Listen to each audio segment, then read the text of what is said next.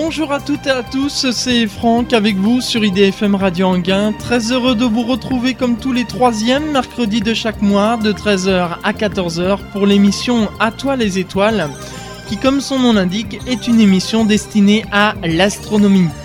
En ce premier rendez-vous de cette année 2008, permettez-moi tout d'abord, comme le veut la tradition, de vous présenter mes meilleurs voeux pour cette nouvelle année. Vœux de bonheur, de réussite, mais aussi de santé, puisque c'est à mes yeux ce qui est le plus important. Pour nos amis astronomes, eh bien, je leur souhaite de belles nuits étoilées durant toute cette année, avec une météo clémente qui ne viendra pas jouer les troubles fêtes. Pour nos amis scientifiques et chercheurs, je sais qu'ils sont nombreux à nous écouter, tout comme les astronomes, eh bien, je leur souhaite euh, du travail passionnant et des découvertes passionnantes. Le thème de cette première émission À toi les étoiles de cette année 2008 était une association au service de l'astronomie et l'invité devait être Serge Le Tessier, fondateur du club Copernic, un club d'astronomie qui se trouve à Mantes-la-Ville dans les Yvelines. Mais pour des raisons indépendantes de nos volontés, aussi bien de monsieur Le Tessier que moi-même, eh bien cette émission ne pourra pas avoir lieu dans l'immédiat. Alors je vous propose aujourd'hui à la place un best-of de l'année 2007. C'est-à-dire que durant toute cette heure, nous allons écouter quelques extraits des, parmi les 12 émissions qui ont eu lieu en 2007. Euh, Alors premier extrait que nous allons écouter tout de suite, eh bien c'est une émission qui avait lieu le mercredi 21 février 2007. Souvenez-vous, à l'occasion des deux ans d'existence de l'émission À toi les étoiles, qui est apparue dans la grille de programme en décembre 2004, j'ai lancé en décembre 2006 une série de quatre émissions sur le thème de la conquête spatiale. Et le 21 février 2007, c'était le troisième volet. Et le thème était Ils ont marché sur la Lune, avec comme invité Mathieu Bellard, responsable du planétarium du musée de l'air et de l'espace, et Olivier Sangui, rédacteur en chef d'Espace Magazine. Et euh, nous parlions d'Apollo 11, vous savez, euh, fameux Apollo 11 qui s'est posé euh, sur la Lune.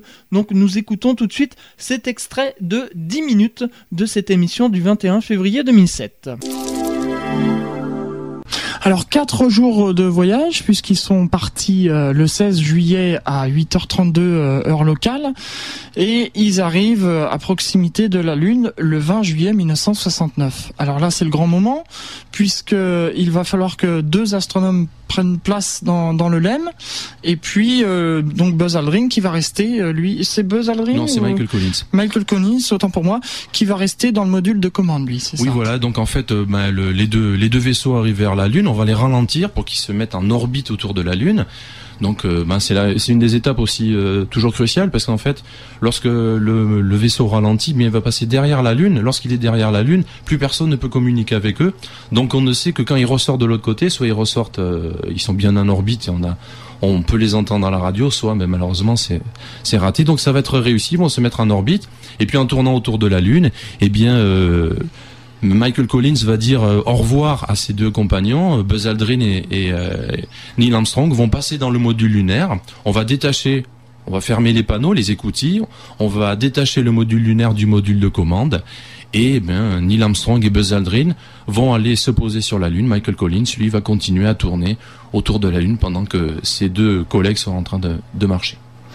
En effet. Alors, quand euh, quand ils descendent en direction de la Lune, euh, il y a des, des anecdotes puisqu'il paraît que bon, il y avait un, du, du, carburant qui était prévu pour cette descente, pour freiner la descente, et il paraît que il a fallu que normalement la descente se faisait automatiquement et il a fallu que Buzz, euh, pas Buzz Aldrin, décidément, Neil Armstrong euh, prenne les commandes en manuel. Voilà, tout à fait. Alors, il y a eu deux problèmes dans l'atterrissage sur la Lune. Le premier problème, c'est tout simplement il y a eu une alarme sur l'ordinateur, mmh. une alarme 1201 ou 1202 et tout le monde n'a pas su, les contrôleurs n'ont pas su pourquoi tout de suite. Ils ont envie de chercher, c'était tout simplement que l'ordinateur avait trop d'informations et il en pouvait plus. Il disait bah, j'ai trop d'informations, je peux plus continuer. Donc ce qu'ils ont fait, c'est que ben au bout d'un moment, sachant que sachant ça, Neil Armstrong a repris les a repris les commandes euh, les commandes à la à la main. L'autre chose, c'est que ben, à l'époque, on connaît pas grand chose de la Lune. Il y a des sondes qui sont passées autour, qui ont pris des photos. On a déterminé grosso modo à peu près l'endroit où on veut se poser, mais on sait pas exactement comment c'est fait. S'il y a des cailloux, si c'est plat, si c'est au contraire en pente. Donc quand Neil Armstrong et, Buzz Aldrin qui regardent euh, par les euh, par les hublots voient l'endroit où, ils vont se poser, ils voient que c'est pas un bon endroit, qu'il faut sauter un petit peu, aller un petit peu plus loin. Et donc, c'est-à-dire remettre un petit peu de moteur, si on peut s'exprimer ainsi, pour aller un tout petit peu plus loin, où effectivement, dans cet endroit, c'est plutôt plat, c'est un petit peu mieux pour se poser. Donc, ce qui veut dire, en mettant un peu plus de moteur, ils vont consommer plus de carburant.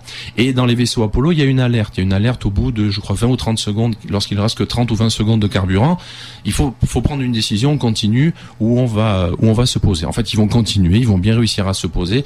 Et de toutes les missions Apollo, c'est d'ailleurs la mission qui se pose avec le moins de carburant restant dans le, dans le vaisseau. Donc voilà les deux problèmes qu'ils ont eu, mais problèmes qui, ont été vite résolus puisqu'ils mm. ont réussi à se poser sur la Lune. C'est vrai que Jacques Villain euh, disait au mois de décembre que les ordinateurs qui, euh, qui composaient le, module, le, le, LEM, euh, étaient moins puissants que les ordinateurs qu'on a aujourd'hui et que les calculatrices que nous avons aujourd'hui sont issues justement de cette technologie. Oui, tout à fait. Alors, il faut savoir que nos ordinateurs maintenant ont beaucoup de, beaucoup de données, beaucoup mm. de, de mémoire. À l'époque, on n'avait pas forcément besoin non plus d'énormément de mémoire ça faisait tourner quelques quelques quelques circuits, quelques quelques données, quelques fonctions essentielles mais c'est vrai qu'on n'avait pas forcément besoin d'une euh, d'une capacité énorme. Et c'est vrai que si on comparait, alors je connais pas exactement euh, quelles étaient les capacités de l'ordinateur de, du module lunaire d'Apollo, mais c'est vrai que rien un simple ordinateur euh, PC de maison, bah, c'est tout à fait largement au-delà de ce qu'on faisait à l'époque. Mais il faut savoir qu'à l'époque, bah, c'est 1969, les, les ordinateurs n'en sont pas maintenant. Un ordinateur PC de bureau, bah, il prenait il prenait quasiment une il prenait quasiment euh, une pièce. Donc à mm. l'époque, on a vraiment miniaturisé tout ça dans dans le module lunaire. Mais c'est vrai que si on compare au, progrès informatique de maintenant, bah c'est énorme. Oui, en effet.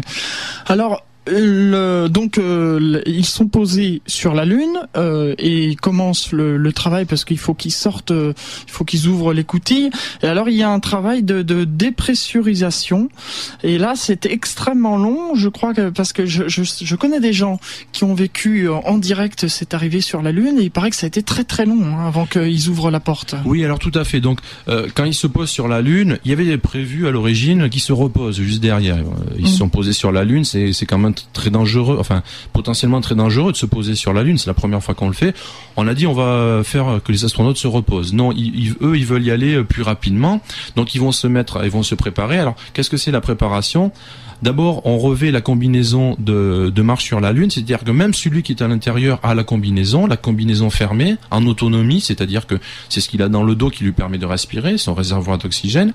On va dépressuriser la cabine, c'est-à-dire qu'on va enlever l'air de la cabine justement pour ouvrir les coutilles, parce qu'il n'y a pas de sas, il n'y a pas deux portes dans le lemme, il y a juste une seule écoutille. Mhm. Donc dès qu'on va l'ouvrir, bah, le reste du lemme va être en contact avec euh, pas l'air de la lune puisqu'il n'y a pas de la mhm. lune mais avec le vide. Euh, le vide justement de la lune.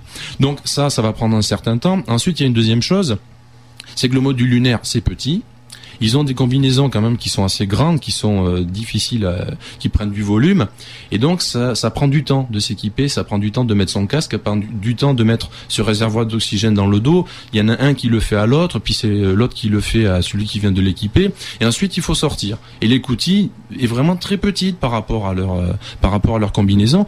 Donc en fait, c'est Neil Armstrong, vu sa position et vu comment s'ouvrent les cotilles, qui va sortir le premier.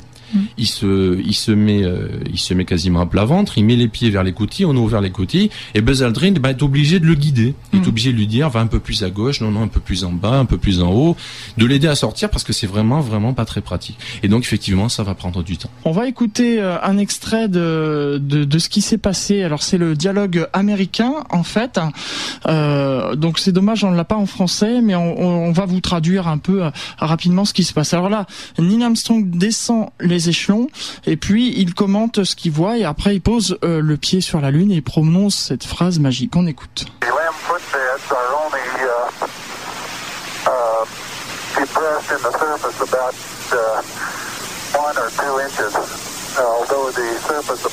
be uh, very, fine grained as you get close to it. It's almost like a powder.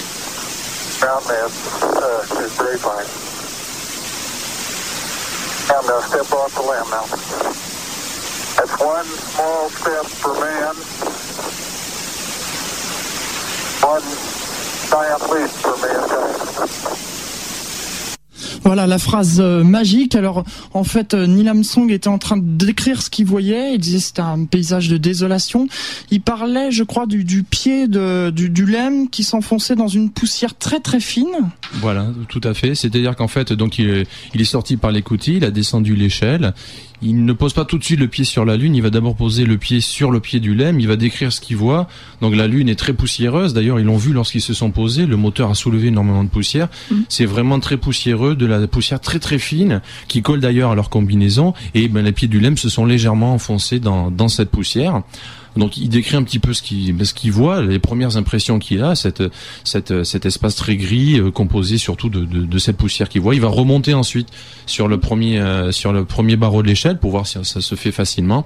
Ensuite il va redescendre sur le pied du lemme et il va donc ben, poser le pied sur la lune et, pro- et prononcer cette phrase qui est restée euh, très célèbre, même s'il y a un petit doute sur ce qu'il a exactement dit. Euh, puisque lorsqu'on entend lorsqu'on entend on dit euh, it's a small it's a small step for a man and a giant, leap for mankind. Et on traduit souvent ça en français c'est un petit pas pour l'homme un bond de géant pour l'humanité. Sauf qu'il a dit un e au milieu c'est un petit pas pour un homme et un bond de géant pour l'humanité. Ce qui veut dire je viens juste de faire un pas comme des milliers de pas que j'ai fait mais ce pas ben, euh, constitue quelque chose d'absolument euh, inouï au niveau de l'humanité. C'est un bond de géant euh, dans la technique En effet. On va accueillir euh, monsieur Olivier Sangui, qui est le rédacteur en chef d'Espace Magazine. Monsieur Sangui, bonjour. Bonjour, désolé pour le retard. C'est pas grave. Alors, euh, vous avez entendu donc ce que nous étions en train d'évoquer. Nous en sommes arrivés au moment où Neil Armstrong a, a posé le pied sur la Lune. Est-ce que vous, vous auriez quelque chose à rajouter? Ben oui, c'est ce qui vient d'être dit sur la phrase est en effet euh, très important puisque ça fait à peu près 35 ans qu'on se demande si Neil Armstrong a, dans l'émotion de l'instant, oublié le for a man au lieu de for man, ce qui change un peu le sens de la phrase ou du moins la rend un peu plus compréhensible, c'est-à-dire un petit pas pour l'homme, un petit pas pour un homme. Mm. Et ce que Neil Armstrong a toujours voulu dire, c'est un petit pas pour un homme. C'est dans sa démarche où il estime que lui, il était en quelque sorte la 500 millième roue du carrosse Apollo, puisqu'il y a eu 500 000 personnes qui ont travaillé. Il était celui qui se trouvait à marcher, mais euh, ce sont les 499 999 autres qui lui ont permis de le faire. Mm. Et euh, lorsqu'il a écouté les enregistrements, il a reconnu qu'il s'était trompé. Et dernièrement, il y a un Australien qui a fait une analyse sonore avec des filtres numériques et qui aurait retrouvé le fameux A manquant dont parlait l'interlocuteur euh, à l'instant. Donc peut-être finalement que Neil Armstrong l'a bien dit. Second morceau choisi dans ce best-of de cette année 2007, eh bien c'est euh, l'émission suivante, l'émission du mois d'après, qui a eu lieu le mercredi 21 mars 2007. C'était le quatrième et dernier volet de cette série de quatre émissions sur le thème de la conquête spatiale. Et le thème c'était Retour sur la Lune, avec comme invité Bernard Foin, directeur de l'ILEWG, International Lunar Exploration Working Group, et Jean-François Pellerin, journaliste scientifique, et nous évoquions justement l'hypothétique retour sur la Lune. On va parler un peu de l'avenir euh, avec euh, Monsieur Fouing et Monsieur Pellerin. Euh, l'avenir, le retour de l'homme sur la Lune, c'est l'année dernière, je crois, où Monsieur George W. Bush a annoncé que l'homme retournerait sur la Lune en 2020. Oui, donc bon, c'est vrai que nous sommes en plein euh, euh, dans ce renouveau de l'exploration lunaire. Euh, bon, nous avons parlé de Smartin, qui est donc la mission européenne autour de la Lune. Dès cette année 2007, nous avons deux sondes qui vont être envoyées, deux sondes robotiques, une sonde japonaise et une sonde chinoise. Et l'année prochaine, en 2008, nous aurons une sonde indienne et une double sonde américaine. En fait, Smartin est comme un précurseur de toute cette flotte de vaisseaux spatiaux qui vont euh, euh, étudier la Lune, faire une reconnaissance de la Lune pour préparer le pas suivant qui sera euh, l'envoi d'atterrisseurs, de rovers, une sorte de village robotique global autour de la Lune qui va commencer à préparer cette base humaine qui est prévue pour à partir de 2020. Alors là, justement, vous êtes euh, en train de répondre un peu à, à une question internet que j'ai trouvée euh, très très pertinente, pardon, posée par Stéphane, euh, qui dit justement, puisque George W. Bush a annoncé l'année dernière euh, le retour de l'homme sur la Lune, euh, pourquoi faut-il 14 ans aujourd'hui pour retourner sur la Lune contre 8 dans les années 60 Alors le défi maintenant, c'est de faire ce programme d'exploration lunaire de façon très efficace en termes de coûts. C'est-à-dire avec une croissance très modeste euh, du budget ou en utilisant le fait que euh, à budget constant, certaines activités euh, vont se réduire. Par exemple, il y aura des bénéfices après la mise à la retraite de la navette spatiale. Donc bon, il y a, un nouveau véhicule qui est développé qui s'appelle le véhicule d'exploration ou le véhicule Orion, euh, qui devrait être euh, plus efficace en termes de coût que la navette spatiale et qui euh, permettra ensuite, après une phase d'opération de la station spatiale, d'engendrer certains nou- nouveaux investissements techniques bon, pour le pas suivant qui est euh, d'aller sur la Lune. Mhm. Parce qu'en fait, si euh, si ça a été si rapide dans les années 60, c'est-à-dire qu'il y avait le climat de la guerre froide aussi, et puis euh, il y avait le pari de John Fitzgerald Kennedy, et c'est ça en fait qui a un peu boosté les choses. Bon là, euh, maintenant on a le temps, il y a, rien qui presse.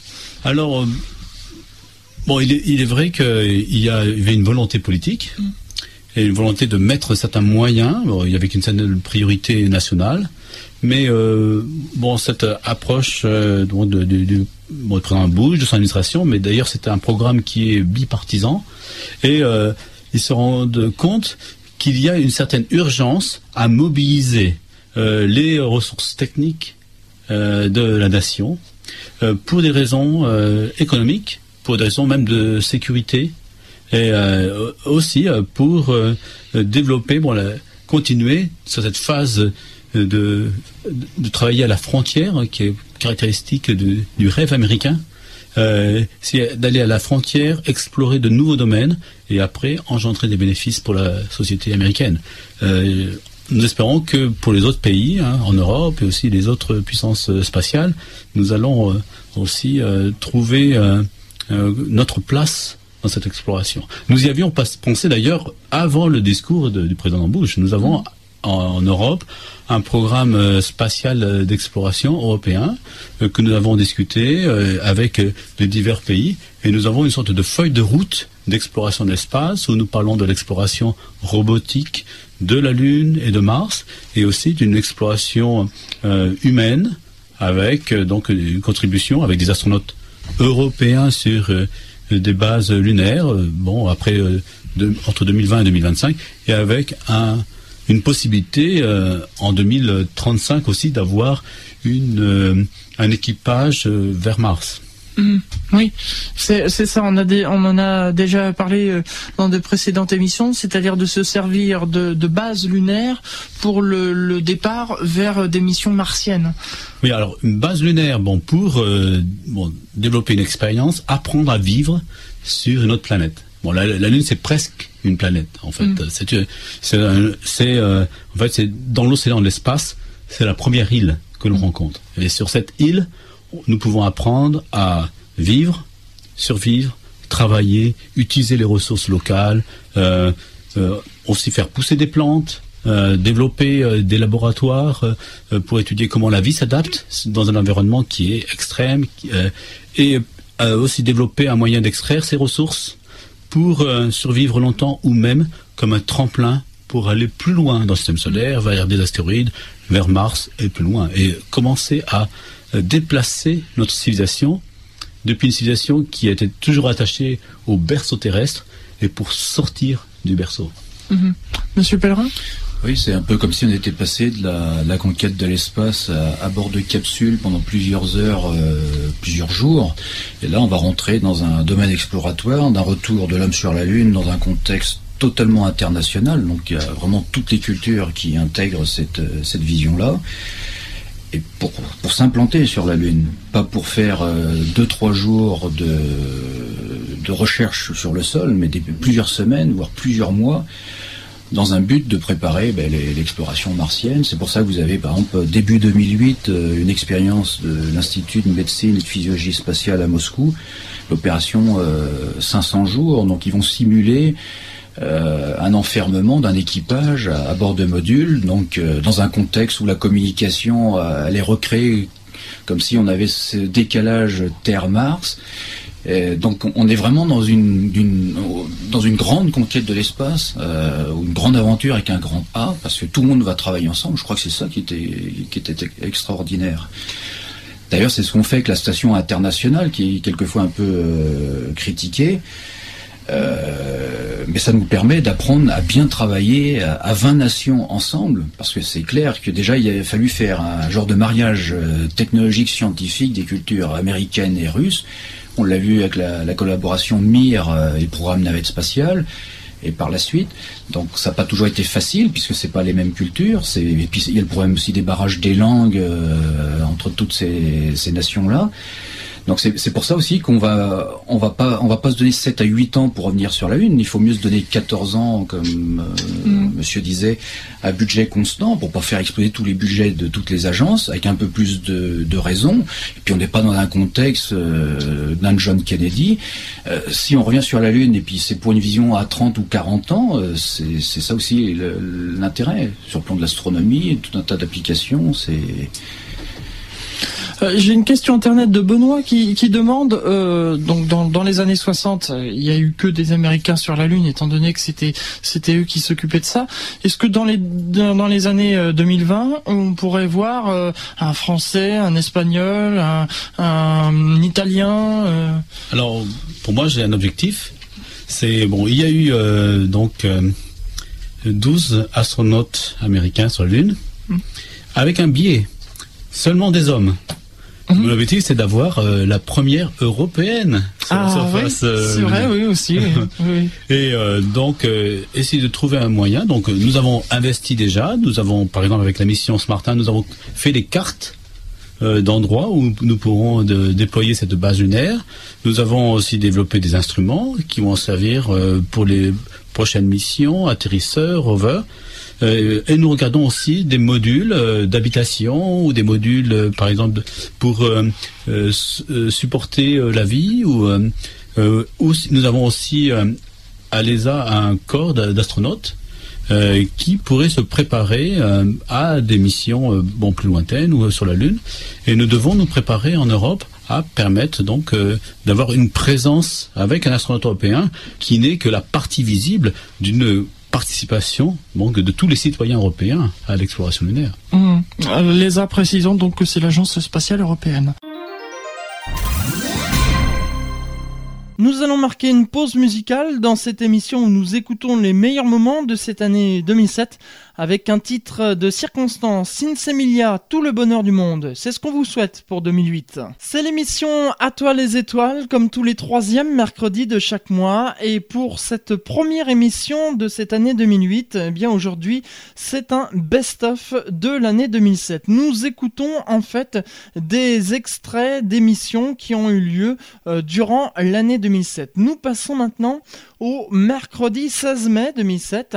Euh, le thème de l'émission était Phénomènes aérospatiaux non identifiés, un défi à la science, avec comme invité Jean-Claude Rib, astrophysicien. Et euh, nous parlions justement d'un livre qui avait euh, pour titre le thème de l'émission Phénomènes aérospatiaux non identifiés, un défi à la science. Nous écoutons tout de suite cet extrait. Alors Monsieur Rib, on a évoqué euh, tout à l'heure rapidement un peu cet ouvrage justement qui porte le nom Phénomène aérospatiaux non, non identifié, un défi à la science, qui est paru aux éditions Cherche Midi le mois dernier. Euh, on va revenir un peu sur ce livre, euh, notamment ce qu'on peut y, y retrouver. vous avez dit un peu ce que vous vous avez fait, mais il y a aussi d'autres d'autres thèmes. Bien sûr, oui. L'essentiel, bon, donc en dehors de de la présentation générale qui est faite par Yves Sigard, qui a fait un avant-propos, une introduction et une conclusion. Il y a donc euh, deux chapitres de Jacques Patnel, euh, le directeur actuel du GIPAN, euh, sur d'une part la méthodologie, d'autre part sur les cas observés, enfin sur les, cas recensés par le, le GIPAN. il y a un article de Dominique Weinstein sur les cas aéronautiques qui, se, qui sont aussi des cas très importants parce qu'évidemment les gens a priori, les témoins sont des gens très compétents au départ, donc leurs témoignages ont beaucoup d'intérêt. il y a euh, l'aspect donc euh, euh, sociologique, si on veut, enfin de enfin l'attitude des scientifiques que j'ai fait. Et puis il y a un grand article de François Parmentier, un grand chapitre sur la désinformation. Des informations qui ne veut pas dire complot d'ailleurs, mais où effectivement on se rend compte qu'il y a eu une, une sorte de barrage intellectuel à, à, ce phénomène et qui est vraiment tout à fait absurde et qui a fait beaucoup de tort. Euh, bon, il y a, euh, il y a euh, un aspect un peu théologique dont je ne parlerai pas trop parce que c'est pas mon, mon domaine de, de compétences. Mm. Et puis, il y a donc un, chapitre de, Pierre Marx qui est aussi du CNES, enfin qui est un ancien du CNES, sur les possibilités futures euh, pour aller dans l'espace, euh, qui évoque un tas de thèmes euh, passionnants, assez fantastiques, comme l'ascenseur spatial, par exemple, qui permettrait d'aller de la Terre à l'orbite terrestre au bout d'un câble. Donc il y a vraiment pas mal d'aspects, mais l'intérêt essentiel, je veux dire, le, but de ce livre, c'est d'essayer de faire prendre conscience, d'une part, au, grand public, de dire, bah, contrairement à ce qu'on vous dit parfois, ça n'est pas farfelu de s'intéresser à ce phénomène. Il y, a il y, a un problème, il y a quelque chose, c'est un défi à la science, effectivement. Et puis, c'est d'adresser à nos collègues scientifiques pour dire euh, ne ricanez pas bêtement, euh, c'est pas parce que quelque chose choque un peu les idées reçues qu'il faut l'ignorer. Euh, on ne prétend pas du tout, nous ne sommes pas des farfelus. Encore une fois, je pense que chacun de nous a des, compétences reconnues, mais il y a quelque chose qui nous interpelle, comme on dirait aujourd'hui, euh, quelque chose qui se passe, qui est manifeste et qu'on ne sait pas expliquer. On ne dit pas c'est ceci ou c'est cela, on étudie certaines hypothèses, dont l'hypothèse extraterrestre, bien sûr, mais on ne dit pas c'est ça la solution. On dit si c'était ça, ce serait très important, donc euh, ça vaut le coup de, quand même de, l'étudier. Mais quoi qu'il arrive, il faut étudier le phénomène et puis donner quelques moyens, mais surtout, il ne s'agit pas, encore une fois, toujours de moyens financier, il s'agit de moyens intellectuels, de dire euh, ne négligeons pas la chose, regardons ce qui se passe et, étudions-le sans a priori. Voilà, en fait, vous vous voulez pas euh, voulez pas euh, apporter la preuve incontestable que les ovnis sont forcément une, une, manifestation extraterrestre, mais vous intéressez en fait au phénomène, quoi. Voilà, oui. effectivement, l'hypothèse extraterrestre est une hypothèse qui tient la route. Et mm. si, elle, si elle était vraie, elle serait extrêmement importante, bien sûr, mais pour le moment, on n'a aucune preuve qu'il s'agisse d'extraterrestres. Simplement, c'est une hypothèse à explorer sans, sans a priori. Oui, parce que c'est vrai que cependant, euh, bon moi en préparant cette émission, j'ai fait des recherches sur Internet. Euh, je suis euh, tombé sur des sites, bon, je n'ai plus en mémoire, mais je sais qu'il y en a certains qui disaient, qui parlaient de, de, de, phénomènes classés en catégorie D, donc inexpliqués malgré les éléments en possession du GIPAN. et là, il y avait quand même plusieurs personnes qui l'avaient vu. Alors, ils avaient été justement accusés au début de, personnes qui voulait euh, monter un canular, mais il dit à ce moment-là, ça aurait été euh, une hallucination collective, parce qu'il y a quand même des gens très sérieux euh, qui avaient assisté à, à cette à, ce, cette manifestation, à cette à ce, ce qu'ils ont vu, et donc les gens étaient vraiment des, des gens qui ne sont pas du genre à, à vouloir raconter des, des blagues et des sornettes, et pourtant il y a bien eu quelque chose, mais il n'y a pas d'explication à ce jour pour pour l'expliquer. C'est ça justement le but un défi à la science, parce qu'en effet, c'est un défi de, savoir euh, qu'est-ce qui a bien, pu provoquer cela. Tout à fait, oui. Il y a des cas, euh, bon, ben, comme euh, l'un des cas célèbres, celui de Trans-en-Provence, où, un habitant a vu un objet, et là pour le coup c'est vraiment un objet, puisqu'il l'a vu se poser chez lui dans une restante, c'est-à-dire ces sortes de, de terrasses qu'il y a en Haute-Provence, donc il était devant un mur, donc il pouvait bien voir que l'objet était là. Il n'était pas à 100 km, c'était pas une vision euh, aérienne. Il a vu l'objet se poser, repartir au bout d'un certain temps, et quand les gendarmes sont venus, ils ont trouvé des traces au sol qui ont été analysées. Euh, on, a montré qu'un objet lourd s'était posé. Euh, on a constaté des phénomènes sur la végétation autour.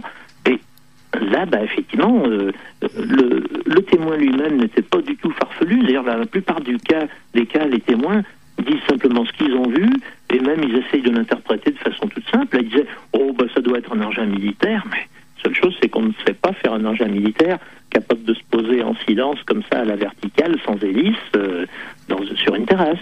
Hmm. Donc, c'est le genre de cas où on est, on reste un peu bouche bée en se disant, bon, bah, il y a quand même un témoin digne de foi, des traces constatées euh, à plusieurs niveaux, et puis, bah, on n'a pas d'explication. Donc, ça, quand même, euh, on se dit, il faut, faut considérer la chose sérieusement. Et c'est là le défi à la science, justement. Voilà. Euh, J'ai une question internet de dame, encore une fois, qui demande qu'est-ce que qu'est-ce que ce qui explique les vagues d'ovnis dans, dans les années 70 C'est vrai que vers 1973, par là, il y a eu euh, euh, beaucoup de, personnes euh, qui disent avoir vu des, objets volants non identifiés, et puis après c'est retombé un peu. Alors pourquoi pourquoi tout d'un coup, comme ça, il y a eu un pic au début des années 70 Ben, oui, ça c'est une bonne question. Je, n'ai pas personnellement de réponse. Euh, certains ont dit que c'est quand on en parlait que les gens en voyaient. Je ne crois pas que ce soit vrai parce que, euh, bien sûr, quand on parle des choses, il y a peut-être plus de témoins qui vont se manifester, mais euh, il n'y a pas de, a pas de raison quand même. Les gens ne vont pas inventer un témoignage parce que, encore une fois, les témoignages qu'on retient sont ceux qui sont qui sont sérieux, qui sont assez prouvés. Alors, il peut y avoir, bon, bah, effectivement, des moments où le phénomène s'est produit, comme on ne sait pas ce que c'est, euh, il est difficile de faire une hypothèse. Euh, il y a eu certainement, alors, dans, les, j'allais dire, les faux ovnis, euh, les, les catégories A ou B, c'est vrai qu'il y a eu, euh, dans les préparatifs de la guerre du Golfe, il y a eu la fameuse vague d'ovnis en Belgique, où là, il y a une certaine euh, suspicion parmi un certain nombre de gens. Je ne dis pas que c'est la vérité, mais qu'il s'agissait d'essais américains, euh, la Belgique faisant partie de, l'OTAN alors que la France n'en faisait pas partie. Il est, vrai qu'il y a eu des phénomènes qui sont vraiment arrêtés à la frontière belge. Euh, on a du mal à imaginer qu'un ovni s'arrête à une frontière terrestre. En revanche, s'il s'agit d'essais de matériel en prévision de la guerre du Golfe, ça, Bon, c'est une hypothèse de politique fiction, je dis pas qu'elle est vraie, mais euh, ça peut s'ex- ça peut s'expliquer. Bien sûr, oui, oui, parce que c'est vrai que bon, il y, a- il y a certaines choses qui sont classées secret défense et que évidemment euh, l'armée ne n'en parlera pas. Ben non, c'est ça. C'est c'est un peu le problème. Et quelquefois, euh, il faut d'ailleurs détromper aussi le public, parce que quelquefois les gens disent ah ben, on nous cache quelque chose, c'est parce qu'il y a un secret. Mais souvent, dans l'armée, il y a le secret par principe. Et moi, j'avais entendu, enfin, c'était Jean-Jacques Velasco, le, directeur du CEPRA, qui, dont je voudrais saluer le travail d'ailleurs, parce que pendant plus de 20 ans, il a animé ce, département du CNES là-dessus, et qui un jour euh, voyait des photographies de, de lumière euh, bizarre euh, que lui montrait un, colonel de l'armée de l'air, et il remarque qu'il y avait dessus le sceau secret défense. Il dit ah bon pourquoi secret? Dit bah vous savez comme notre métier c'est de protéger la nation euh, contre toute attaque et puis qu'il se passe des choses dans le ciel qu'on n'est pas capable d'interpréter, on n'est pas fier. Alors on met le secret, on le met dans un tiroir. Mhm. Donc le secret ne veut pas dire forcément qu'il y a quelque chose à cacher, mais il veut dire tiens bah on sait pas alors euh, bon on n'en parle pas. À ce moment-là, il faudrait confier les documents au GIPAN. Tout à fait. Oui. Alors, c'est un peu le cas, justement. Il y a eu des accords. euh, c'est pour ça que les GIPAN, maintenant, donc, met ces données public, et ça, c'est une très bonne chose. Euh, il ne faut pas en attendre de révélation, effectivement, parce qu'il n'y avait pas eu de secret jusque-là, du moins de, dans ce que connaissait le GIPAN. Mais euh, ça peut, c'est utile, ça peut permettre d'une part à des scientifiques de se dire tiens, ben, on a un corps de données là euh, sur lequel on peut travailler. Alors le gros travail, c'est qu'effectivement, il faut, il faut conserver la confidentialité des gens. Il ne faut pas que si un pilote de ligne raconte qu'il a vu quelque chose, vous savez que les pilotes passent des examens médicaux et euh, celui qui dit qu'il a vu quelque chose de bizarre dans le ciel, il, c'est déjà arrivé d'ailleurs, il était convoqué pour un examen psychologique. Euh, donc c'est sa carrière qui est en jeu. Alors on peut comprendre que les gens soient, soient un peu inquiets dans ce cas-là. Bien sûr, Donc, oui. il Bah, faut le- garder le, initialité des noms. Ça complique, donc c'est un gros travail pour le GIPAN, effectivement, ça. En effet, oui. Le plus célèbre d'ailleurs, euh, c'est euh, euh, celui dont euh, Alain Sirou avait évoqué une fois dans une de ses émissions. c'est ce, ce, pilote de ligne justement qui a vu avec le copilote et les passagers aussi cet objet qui qui a fait accompagner un bout de course l'avion et puis tout d'un coup a viré et est parti à une vitesse fulgurante. Et il a dit d'ailleurs que aucun objet volant, que ce soit un avion, une navette etc., sur Terre n'est capable d'atteindre une telle vitesse. oui, tout à fait.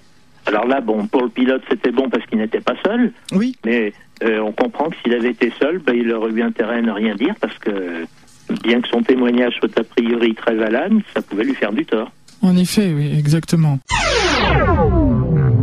Nous allons marquer une seconde pause musicale dans cette émission À toi les étoiles et on se retrouve juste après pour la troisième et dernière partie de cette émission À toi les étoiles de janvier 2008. C'est l'émission À toi les étoiles comme tous les troisièmes mercredis de chaque mois de 13h à 14h et le thème de cette première émission de cette année 2008 eh bien c'est un best-of de l'année 2007. Nous réécoutons des extraits d'émissions qui ont eu lieu en 2007. Nous allons maintenant écouter une émission qui a eu lieu le mercredi 18 juillet 2007. C'est l'été et vous savez, lors de l'été, eh bien je sors des studios de Radio Anguin pour m'offrir une balade estivale. Et le thème de cette émission ce jour-là, c'était à la découverte des observatoires de Paris et de Meudon. J'ai rencontré plusieurs personnes, dont Daniel Aigret, président de l'Observatoire de Paris. Et nous allons écouter justement euh, l'entretien que j'ai eu avec lui où il nous présente l'Observatoire de Paris et de Meudon. Je suis en présence de Monsieur Daniel Aigret, président de l'Observatoire. Monsieur Aigret, bonjour. Est-ce que vous pouvez nous présenter euh, l'Observatoire de Paris? Oui, bien sûr. Donc l'Observatoire de Paris, qui est à la fois euh, une institution remarquable sur un site historique, comme vous avez pu le voir en venant jusqu'à nous, mais qui est surtout actuellement donc une institution de recherche euh, à la pointe de ce, disons, de l'astrophysique contemporaine, une des plus grosses institutions de recherche astronomique en Europe d'ailleurs, et euh, répartie sur, euh, sur trois sites, puisque nous avons donc le site de Paris avec euh, un certain nombre de laboratoires installés sur le site, et puis le site de Meudon, qui est pour nous le site le plus important en termes de personnel, donc avec l'observatoire de Meudon qui domine la vallée de la Seine, et puis euh, le troisième site euh, de taille plus petite, euh, qui est le, site de Nancy, qui est la station de radioastronomie, donc qui permet, disons, au cœur de la forêt de Sologne, disons, d'observer les, ondes, les ondes radio qui nous proviennent de l'univers. Est-ce que vous pouvez nous parler un peu de l'historique de l'Observatoire de Paris? Oui, bien sûr. Donc l'Observatoire de Paris, c'est d'abord un établissement donc créé en 1667 donc on est à l'époque de Louis XIV et de Colbert qui décide de créer une grande institution scientifique. À l'époque, les enjeux de l'astronomie, euh, c'est d'abord mesurer, euh, mesurer la Terre en, disant, en, cédant, en cédant des astres. Et donc c'est maîtriser aussi la navigation sur la mer, euh, maîtriser la mesure de notre planète et puis l'observation bien sûr des autres planètes.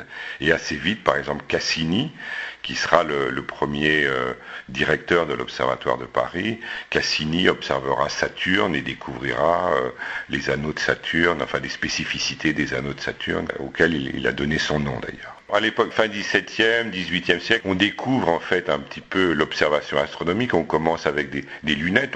la lunette de Galilée, elle date 1609 à peu près, donc on n'est pas très loin après. On découvre les lunettes, on invente le télescope. Là, on est déjà donc euh, dans les années 1800, enfin au 19e siècle, si vous voulez. on invente le télescope et on va construire des coupoles pour abriter des, grands, des grandes lunettes et des télescopes. Mais là, on est déjà au 19e siècle. Avant, je dirais, on balbutie, on découvre l'observation. Et effectivement, au 19e siècle, on commence à se rendre compte que l'éclairage nocturne, euh, l'éclairage municipal, la pollution industrielle est un obstacle. C'est d'abord pour cela qu'on crée l'observatoire de Meudon, en périphérie de la ville, euh, disons au sud-ouest de la ville, donc à un endroit plus. On pense s'éloigner de la ville et puis évidemment au cours du XXe siècle, la ville a rattrapé euh, le, site de Meudon et maintenant les, astronomes préfèrent observer dans des sites beaucoup plus éloignés de nous. nos astronomes ici à l'observatoire utilisent en fait euh, principalement des, sites d'observation qui sont au Chili, sur des montagnes d'Hawaï, donc à des endroits qui sont en haute altitude, dans des sites euh, très, disons, très propices à l'observation avec des, un climat très favorable, etc. Là, actuellement, nous sommes sur le site de l'Observatoire de Paris, à Paris même, euh, mais euh, vous l'avez évoqué et on s'y rendra plus tard dans cette émission, euh, notamment à Meudon. Est-ce que vous pouvez aussi nous parler de l'historique de l'Observatoire de Meudon? Je crois que c'était un château d'abord? Oui, alors on a, on a aussi, euh, disons, un, patrimoine historique important, à la fois sur le site de Paris et sur le site de Meudon. Sur le site de Meudon, l'histoire, effectivement, est, assez fascinante. On est, on est sur le site, sur le domaine royal, un ancien, un ancien château du dauphin du roi. Euh, qui, euh, avec les vicissitudes de l'histoire, a en fait été euh, partiellement détruit. Et après la guerre de 1870, ce qui reste du château est, en partie victime d'un incendie. Du coup, on, disons, on hésite, on détruit, on abandonne, on reconstruit. Et les astrophysiciens, enfin, l'astrophysique est naissante à l'époque. On passe de l'astronomie à l'astrophysique. On essaye d'interpréter la lumière reçue des astres. Et donc, l'astrophysicien Jules Janssen, qui est un grand personnage, qui, euh, est déjà célèbre à l'époque, qui a, qui a quitté le siège de Paris en ballon pour aller observer une éclipse, enfin des sont des personnages assez, euh, assez remarquables, euh, propose de récupérer les ruines de ce château et de construire dessus une coupole euh, qui va permettre euh, d'y poser la plus grande lunette d'Europe. Les lunettes sont un petit peu moins des enjeux pour nous que les grands télescopes. Les télescopes, donc c'est des très grands miroirs, plusieurs mètres de diamètre, qui permettent de collecter, disons, une lumière beaucoup plus ténue. la lunette est donc devenue plutôt pour nous un enjeu patrimonial disons, permettre euh, de, disons, de montrer euh, l'astronomie, son histoire et disons, les découvertes, les observations des planètes qui, ont été faites euh, dans cette coupole. donc il y a eu un grand chantier de rénovation parce que la coupole avait été victime, disons, de, la tempête de 99 qui avait arraché des, plaques. Il a fallu donc refaire entièrement la couverture de la coupole, une couverture en cuivre spectaculaire. Euh, qui est maintenant euh, pratiquement terminé. Là, on a encore quelques ajustements et donc on espère euh, bientôt être capable de, réinstaller la, lunette qui a été démontée entre-temps, la réinstaller dans son site et refaire vivre cette, cette, grande lunette qui est, disons, un instrument magique de l'astronomie, en tout cas l'astronomie du XXe siècle. Ça, c'était pour la lunette qui se trouve à Meudon, mais il y en a aussi une à Paris. Oui, alors à Paris, euh, le, bâtiment de, l'Observatoire de Paris est, surmonté d'une coupole qui est due euh, à François Arago, en fait, qui est le grand personnage, euh, disons, de l'astronomie des années 1800-1850. Donc cette euh, coupole et cette, lunette est, euh, est, un bijou, je crois que c'est une, des premières lunettes. C'était aussi à l'époque euh, la plus grande d'Europe, mais elle a été vite détrônée. 1850-1870, c'est une époque où plein d'observatoires d'universités se dotent de tels équipements. Et c'est pour l'instant surtout, je dirais, disons, une pièce patrimoniale exceptionnelle, donc qu'on utilise assez, disons, pour montrer euh, éventuellement à des étudiants et des visiteurs comment, euh, disons, la pratique de l'astronomie, mais elle n'est plus utilisée pour des vraies applications scientifiques. Et enfin, dernier extrait de cette euh, émission À toi les étoiles Best of 2007. Eh bien, un extrait de l'émission qui a eu lieu le 4 octobre 2007. Curieusement, c'était pas un mercredi, mais un jeudi, et non pas à 13h, mais à 21h. Au fait, pourquoi? Eh bien, vous allez tout de suite comprendre.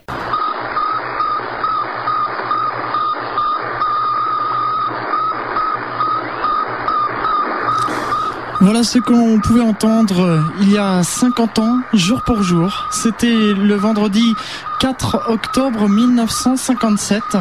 Bonsoir, bonsoir à toutes et à tous, c'est Franck avec vous sur IDFM Radio Anguin. Très heureux de vous retrouver dans un horaire tout à fait inhabituel aujourd'hui puisque vous le savez normalement c'est tous les troisièmes mercredis de chaque mois de 13h à 14h que l'on se retrouve pour l'émission À toi les étoiles. Et si je suis avec vous en ce jeudi 4 octobre 1900, 2007, pardon, eh bien c'est parce que nous fêtons un anniversaire. En effet, il y a 50 ans, jour pour jour, était lancée depuis Baïkonour en ex-URSS une fusée contenant à son bord le premier satellite artificiel de la Terre. Et à cette occasion, je vous propose une émission spéciale d'Atoile les étoiles jusqu'à 22h où nous allons retracer la conquête spatiale. Alors, difficile de retracer 50 ans de conquête spatiale en une heure. Donc cette émission va se dérouler en deux parties. Nous allons ce soir nous intéresser des 25 euh, aux 25 premières années, c'est-à-dire de 1957 jusqu'à 1982. Et puis euh, lors de l'émission euh, dans son créneau habituel, c'est-à-dire le mercredi 17 octobre de 13h à 14h, eh bien nous nous intéresserons à la seconde partie de 1983 jusqu'à 2007. Alors il est vrai qu'en début d'année, au début de cette année 2007, eh bien j'avais fait une série de quatre émissions déjà sur la conquête spatiale pour fêter les deux ans d'existence de cette émission.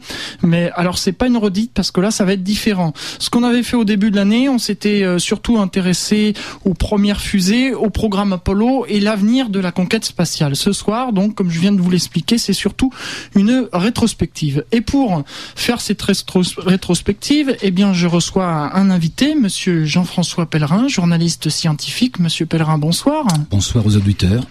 Merci d'avoir répondu présent à cette invitation.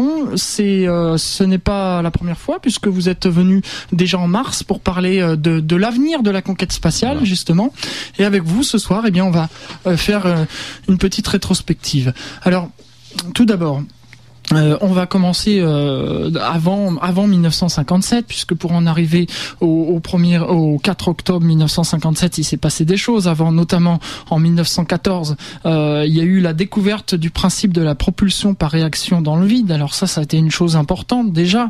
Et puis le 16 mars 1926 c'était le lancement de la première fusée à ergol liquide en, dans le Massachusetts. Et puis le 3 octobre 1942 eh bien c'est le premier vol de la fusée allemande A4 qui deviendra par la suite euh, la tristement célèbre euh, V2 qui, était utilisée donc euh, durant la Seconde Guerre mondiale. Et puis donc ce 4 octobre 1957 Sputnik. Alors tout d'abord, vous aviez quelque chose à dire sur ce satellite? Oui, effectivement, bah, déjà de dire que le Sputnik 1, bah, c'est l'objet artificiel d'une certaine façon qui fait qu'on a pu dire à l'instant T euh, c'était le 4 octobre, donc 57. Il était 19h28 temps universel. Pour la première fois, un objet allait s'échapper de la traction terrestre pour se mettre à tourner autour de la Terre. Donc une petite boule de 58 cm de diamètre, deux petits émetteurs de radio et quatre petites euh, antennes. Euh, autour de cette petite boule, donc l'équivalent d'un ballon de basket, je dirais. Voilà. Mais à l'époque, il y avait des travaux beaucoup plus poussés de projets de satellites euh, scientifiques qui faisaient plusieurs centaines ou plusieurs tonnes. Mais très rapidement, il y aura une décision de l'ingénieur en chef Korolev avec son adjoint qui est chargé de, des travaux sur un satellite artificiel qui s'appelle Tikhon Rarov de pas se faire dépasser par les Américains. Donc au dernier moment, le choix sera fait de faire un objet assez simple. Et ça sera une petite boule, euh, donc juste avec deux petits émetteurs de radio.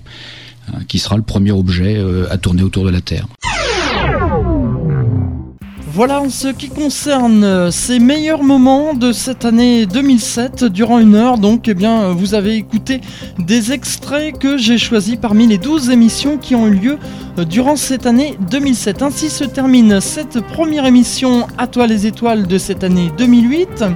Rendez-vous le troisième mercredi du mois de février. Ce sera le mercredi 20 février de 13h à 14h pour une nouvelle émission d'Atoile les étoiles. Sur ce, je vous laisse en compagnie de la programmation, la suite de la programmation d'IDFM. Bonne fin de journée à tous, bonne euh, semaine, bon mois et rendez-vous le 20 février prochain. Salut, ciao, bye bye